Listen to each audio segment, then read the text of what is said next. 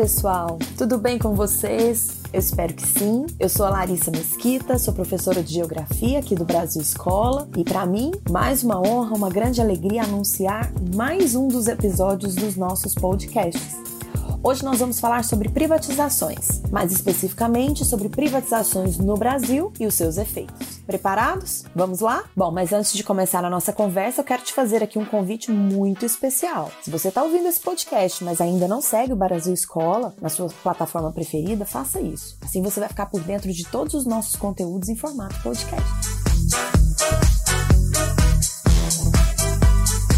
Então, meus queridos, vamos falar sobre privatização. Quero começar aqui né, desenvolvendo o conceito básico de privatização, que é o processo em que uma instituição que integra o setor público é transferida para o setor privado. Privatizar é então tornar privado, ou seja, uma empresa, por exemplo, estatal, né, que é uma empresa criada por meio de lei, que pertence e é controlada pelo governo, se torna então uma empresa administrada e de propriedade de pessoas físicas, dos empresários.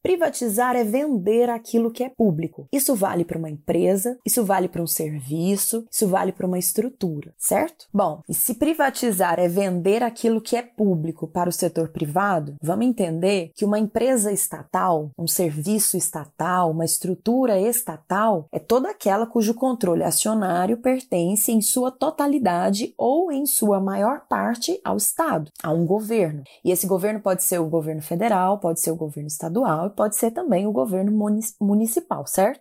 Bom, é, a ideia de uma empresa, de uma estrutura estatal, é de atuar num segmento de interesse público, né? Em geral, são estruturas que estão concentradas em áreas estratégicas para a soberania e o desenvolvimento de um país. Normalmente, setores como saúde, segurança, educação, mineração, energia são explorados pelo governo. Né? Ele se encarrega disso, então, é, essas estruturas são, portanto, chamadas de estatais.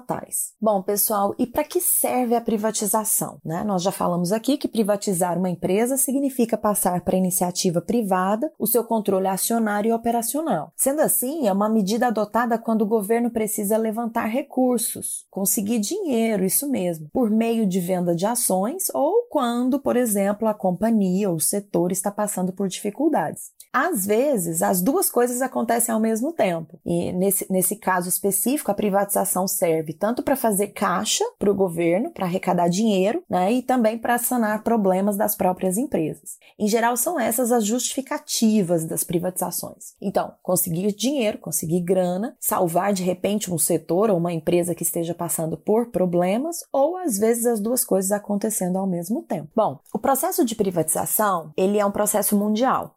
É, claro, o Brasil não fica de fora né, desse, desse contexto. Nós podemos observar que a partir da década de 1990, a última década do século XX, as privatizações começaram a acontecer em grande quantidade no Brasil. Isso porque o mundo caminhava ali naquele momento né, num segmento mais liberal. As privatizações elas são símbolos muito fortes da chamada política neoliberal, do neoliberalismo, ou seja, né, daquela estrutura econômica em que o Estado ele deixa de atuar de forma intensa da economia. E nesse contexto, que basicamente ah, uma boa parte do mundo seguiu né, ao final do século XX, é que a gente se encontra. A década de 1990, então, vai ter como marco aí o início das privatizações em massa no Brasil.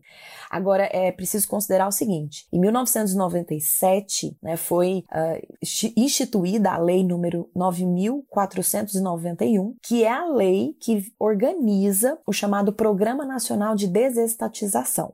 Não que antes de 1997 o Brasil não tenha já privatizado, isso já acontecia, mas essa é a lei que vigora até os dias de hoje né, e que organiza, ela cria as regras para os processos de privatização. E olha só, a privatização não é um processo único e simples, pode acontecer de várias formas. Por exemplo, quando o Estado vende ações de uma empresa para iniciativa privada, é a chamada alienação de participação societária.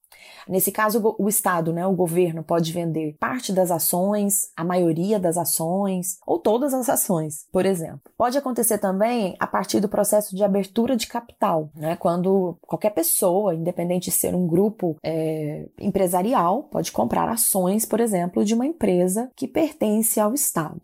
Às vezes também o Estado pode emitir novas ações de uma empresa, né, e abrindo mão ali de ter o controle total dessa propriedade. O Estado pode vender imóveis. É bom lembrar que os governos têm grandes participações em imóveis rurais, urbanos, enfim. E existe também o conceito de concessão, que muitas vezes acaba sendo confundido com o conceito de privatização. É, a concessão, gente, é uma outra forma de o poder público passar para a iniciativa privada a responsabilidade pela exploração de serviços. Então, nesse caso, o que acontece é uma transferência de uma parte operacional de uma atividade para é, a iniciativa privada. O exemplo mais comum desse tipo de privatização, que seria a concessão, é o que acontece nas rodovias. Por exemplo, você já deve ter circulado por uma rodovia em que você teve de pagar um pedágio, né? Então, nesse caso, o Estado ele continua sendo dono oficial daquela, daquela estrutura da rodovia, que pode ser estadual e também federal, né? Mas esse governo, estadual ou federal, ele vai conceder a uma empresa privada o direito de explorar aquele setor. A partir do momento que essa concessão é desenvolvida, é por, normalmente por meio de leilão, estabelece-se ali um prazo de duração dessa concessão e durante esse período, essa empresa vai ficar responsável pela manutenção, pelos cuidados com aquela estrada, por exemplo. Em troca, ela vai cobrar da comunidade, da sociedade por esse serviço prestado e uma parte dessa, dessa arrecadação vai para o governo, que afinal de contas é o dono oficial do serviço, né? Isso é a concessão. É uma forma também muito utilizada de se privatizar. Bom, gente, é claro que quando o governo conduz um processo de privatização, ele espera né, que essa medida traga impactos positivos para o país. O governo do Fernando Henrique Cardoso, que presidiu o Brasil entre 1995 e 2002, foi o que teve a marca das privatizações. Né? E fazer um balanço do impacto dessas diversas privatizações é um tema bem controverso. Embora, eu quero deixar bem claro aqui, que o FHC não foi o único dos presidentes que privatizou ou concedeu o direito de exploração né, de estruturas públicas. Isso aconteceu também nos governos do Luiz Inácio Lula da Silva, da Dilma Rousseff, do Michel Temer e também no atual governo, no governo Bolsonaro. Vou fazer aqui com vocês um breve histórico das privatizações no Brasil. Entre 1993 e 1994, ocorreu a desestatização, ou seja, a privatização de 15 empresas. O Brasil lucrou com isso 4 bilhões e meio de dólares. Entre 1995 e 1996, o Brasil desestatizou 19 estruturas certo? Arrecadando ali um total de 5,1 bilhões de dólares. E nesse, nesse intervalo, houve uma privatização bem conhecida, né, que foi a Companhia Vale do Rio Doce. A mineradora criada lá atrás pelo Getúlio Vargas foi então uma das primeiras grandes companhias a serem privatizadas. É, o processo ocorreu entre 95 e 96 e o martelo foi batido em 1997. Também em 1997 foi totalmente vendida a rede ferroviária federal, né? É, e parcialmente a Petrobras. Lembrando que a Petrobras não é uma empresa privada, ela foi semi-privatizada. O governo abriu 49% né, das ações da empresa ao mercado e continua sendo sócio majoritário com 51% dessas ações, e é por isso que a Petrobras até hoje é considerada e é né, uma empresa estatal, onde o próprio presidente da República tem a função de indicar o presidente da empresa. Nesse mesmo período, foi privatizada a Telebrás Telebrás, né, que era uma empresa de telefonia de monopólio público. Foi exatamente nesse momento que as empresas atuais de telefonia, essa sua operadora aí de telefone, ela pôde atuar no Brasil. Durante os governos Lula e Dilma, Uh, muitas privatizações aconteceram, mas especialmente privatizações de estruturas. Por exemplo, rodovias. Né? Durante o governo Lula, a maior parte das rodovias federais foi privatizada. Durante o governo Dilma, é, nós vamos ter a privatização das centrais elétricas, das produtoras de energia elétrica. No governo do Michel Temer, nós vamos ter um pacote anunciado né, para privatizações, nem todas foram concluídas durante a gestão Temer, e isso incluiu um conjunto de usinas usinas, portos, aeroportos e rodovias. Agora, se eu pudesse destacar aqui um símbolo de privatização durante o governo Temer, sem dúvida, os aeroportos. Você deve se lembrar disso, inclusive, né? Bom, e a partir de 2019, né, já no governo Bolsonaro, a proposta inicial, inclusive, desse governo era de um amplo projeto de privatizações. Essa agenda liberal é uma agenda muito forte, é, especialmente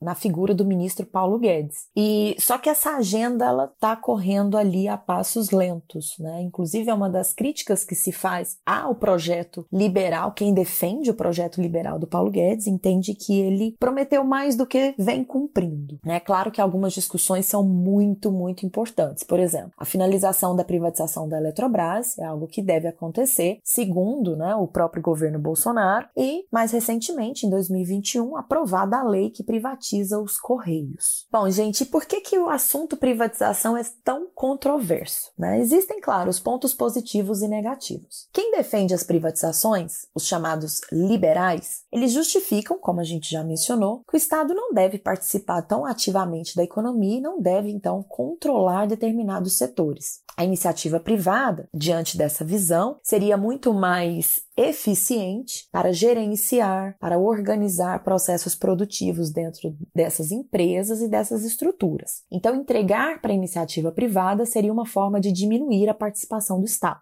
Os liberais entendem que as empresas públicas, as estruturas públicas em geral, elas dão prejuízo, o que nem sempre é verdade. Vamos combinar, né? Muitas dessas empresas geram incríveis lucros, mas eles entendem que nas mãos da iniciativa privada isso seria maior. Outro elemento de quem defende bastante as privatizações é a questão da concorrência. Normalmente, quando o Estado, quando o governo atua em um setor econômico, ele normalmente detém o um monopólio desse setor. A partir do momento que esse setor é privatizado, ele é desestatizado, normalmente abre-se portas para que múltiplas empresas, múltiplos grupos atuem nesse elemento, o que gera concorrência. O melhor exemplo que eu poderia citar aqui seria mesmo das telefônicas. Veja bem, o Brasil possuía até o final dos anos 90 uma única empresa de telefonia né, que controlava as suas subsidiárias estatais desculpa, estaduais. E todas essas empresas, elas pertenciam ao governo. A partir do momento que o sistema de telefonia no Brasil foi privatizado, muitas empresas passaram a atuar. E isso, de fato, é inegável, né? Com o mercado concorrencial, nós temos pelo menos a tendência de serviços melhores a preços mais baixos, mais competitivos. Agora, por que é que as privatizações não são consideradas sempre positivas? Quem é contra as privatizações? Diz o que? Justifica como? Bom, em primeiro lugar, eles justificam da seguinte maneira: em geral, essas vendas, essas concessões, elas não geram lucro de fato ao governo. Normalmente, essas estruturas são vendidas a preços baixos. Essa já é uma grande crítica. Segundo, a partir do momento que o Estado privatiza, um setor, uma empresa, ele deixa de ter o controle, a participação nesse, nesse segmento, e isso interfere diretamente na soberania do país, sem contar que, se um elemento é público, se uma, se uma empresa é estatal, se uma, um serviço é estatal, necessariamente os lucros que esse serviço, que essa empresa podem gerar, serão também públicos. Imagine, uma empresa estatal que dá lucro, ela necessariamente vai ter esses lucros revertidos em outros segmentos públicos, ou seja, benefícios para a população. Uma empresa privada, naturalmente, não tem essa, esse compromisso. Os lucros de uma empresa privada não são revertidos para a população na forma de serviços. É um embate que não tem fim, né?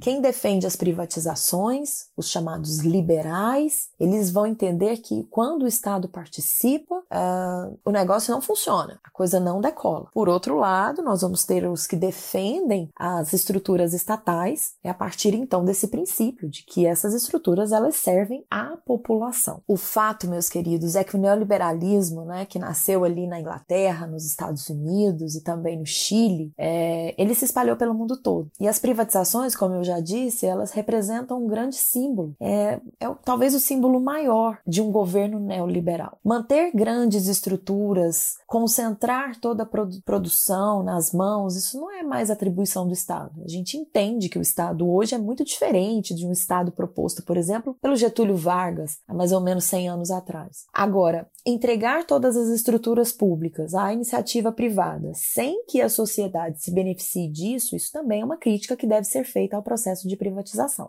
Agora, consenso não vai existir, viu, meus queridos? Ou se é contra ou se é a favor das privatizações. Encontrar um meio termo é algo muito, muito difícil. E você? Você é contra ou a favor das privatizações? Independente da sua posição nesse segmento, nesse sentido, né? É bom lembrar que o Brasil entrou de cabeça nesse processo e dificilmente sairá. Independente de, de um governo mais liberal, independente de um governo mais, mais progressista, é fato de que as privatizações elas devem acontecer. Cabe né, ao Congresso Nacional, às assembleias legislativas discutirem aquilo que pode, que é conveniente ser privatizado ou não. A gente torce, claro, para que serviços sejam desenvolvidos com mais qualidade para a sociedade, mas que essa sociedade não precise pagar mais. Veja o caso das rodovias. Estou encerrando, tá?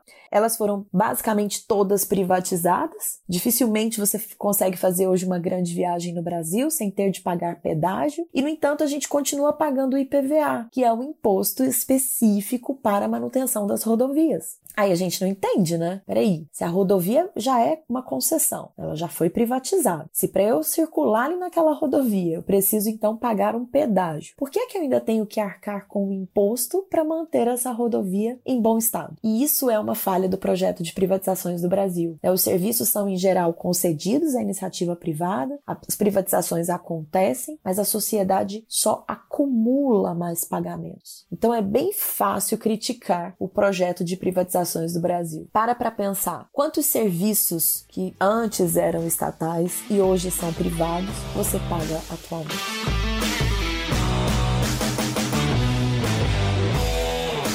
Então, meus queridos, vou deixar vocês com essas perguntas. E ó, antes de me despedir, eu quero te fazer aqui outros convites.